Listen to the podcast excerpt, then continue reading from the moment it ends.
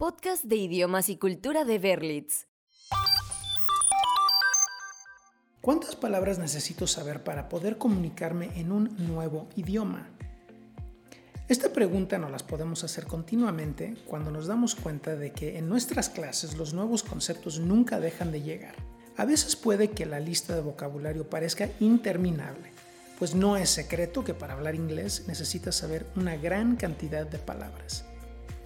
Pero tranquilo, que todo tiene un propósito y muy pronto podrás comunicarte de manera fluida en este idioma. Descubre más en este, nuestro primer episodio de podcast, donde hablaremos sobre los verbos en inglés y su conjugación. ¿Quieres aprender más sobre ellos? Quédate. Yo soy Jordi y estás escuchando el podcast de Berlitz, un momento de aprendizaje para tus oídos. Comencemos. Los verbos en inglés, al igual que en español, expresan la acción, movimiento, existencia, consecución, condición o estado del sujeto. Es decir, nos informan sobre las acciones de alguien o de algo. Son sumamente importantes en cualquier oración y saber usarlos correctamente es parte de un buen aprendizaje del idioma. Primero debes saber que existen diferentes tipos de verbos. Hoy hablaremos sobre los verbos regulares y los irregulares. Podcast de idiomas y cultura de Berlitz. Los verbos regulares se conjugan de forma uniforme, sin cambio en su raíz. Son aquellos que para formar su tiempo pasado y participio necesitan añadir la terminación ed o de y en algunos casos modificar la última letra. Por su parte, los verbos irregulares cambian su raíz cuando se conjugan y tienen diferentes formas para el pasado y participio de cada verbo. Para hablar sobre los verbos regulares e irregulares en inglés, es muy importante identificar el tiempo verbal de la oración ya que ésta sitúa la acción en el presente, en el pasado o en el futuro. En inglés estos tiempos se dividen en simple, cuando la acción ocurre, progresivo, acciones que se están realizando, perfecto, acciones que ya han sido completadas, perfecto progresivo, acciones que empezaron, continuaron un tiempo y ya fueron concluidas. Puede parecer algo complejo, lo sé, pero al practicarlo será más sencillo de lo que crees. A continuación te pondré de ejemplo una serie de verbos regulares como, empecemos con el verbo preguntar. Ask. Asked en pasado. Imagina que saliste con una de tus amigas y no recuerdas dónde dejaste tu suéter. ¿Cómo le contarías a otra persona que vas a preguntarle a tu amiga por él? I'm going to ask Natalia about my sweater. Y si esta fue una acción que hiciste en el pasado, dirías, Yesterday I asked Natalia about my sweater. Ahora veamos otros ejemplos. Llamar, call called. Call your uncle, it's his birthday. She called her uncle because it was his birthday. Mirar, look, looked. Look at that baby, it's beautiful. I looked at that baby because it's beautiful. Intentar, try, tried. Don't worry, you're going to pass that level. Try again.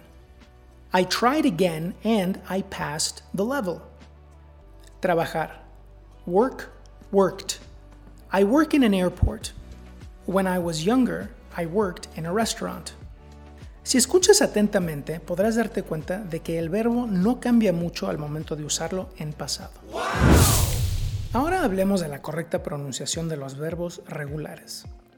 Existen tres formas básicas para pronunciar correctamente la parte final de los verbos regulares en pasado. En la mayoría de los verbos se lee como una D. Por ejemplo, worked.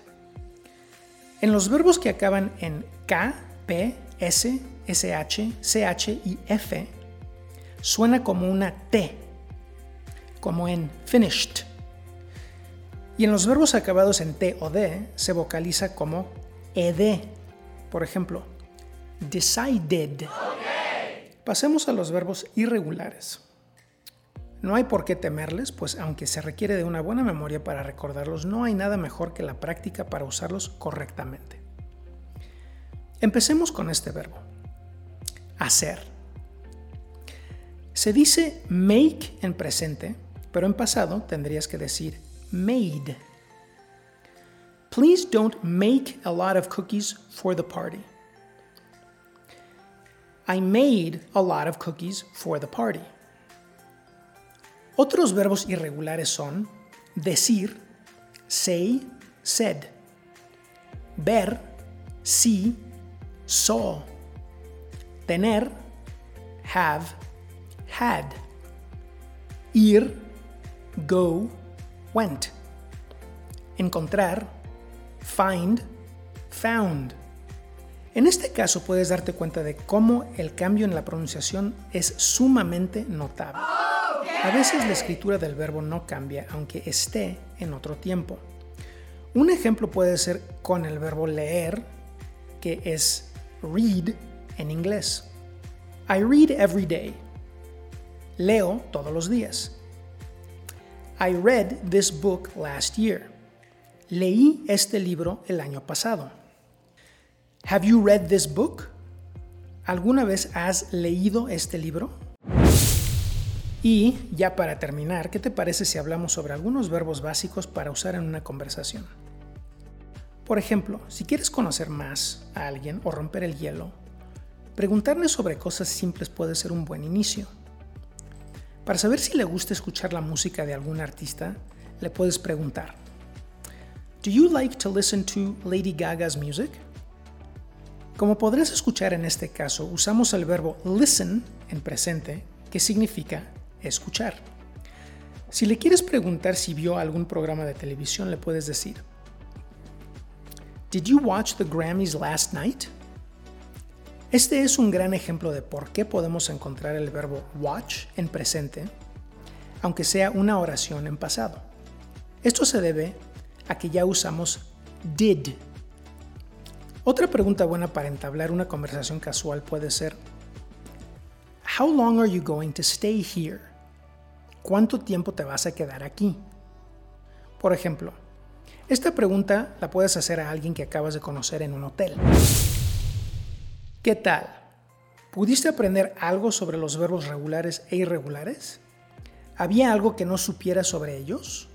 ¿Qué otros verbos se te vienen a la mente? Sigue practicando siempre que puedas y pronto podrás comunicarte en inglés de manera fluida. Muchas gracias por acompañarnos en este primer episodio de nuestro podcast Berlitz, un momento de aprendizaje para tus oídos. Te invitamos a seguirnos y esperar el siguiente episodio mensual en el cual podrás aprender más sobre culturas, idiomas y tips útiles para mejorar tu experiencia en el aprendizaje de un nuevo idioma. Recuerda que en Berlitz tenemos a los mejores profesores preparados para apoyarte en tu camino para dominar el inglés. Podcast de idiomas y cultura de Berlitz.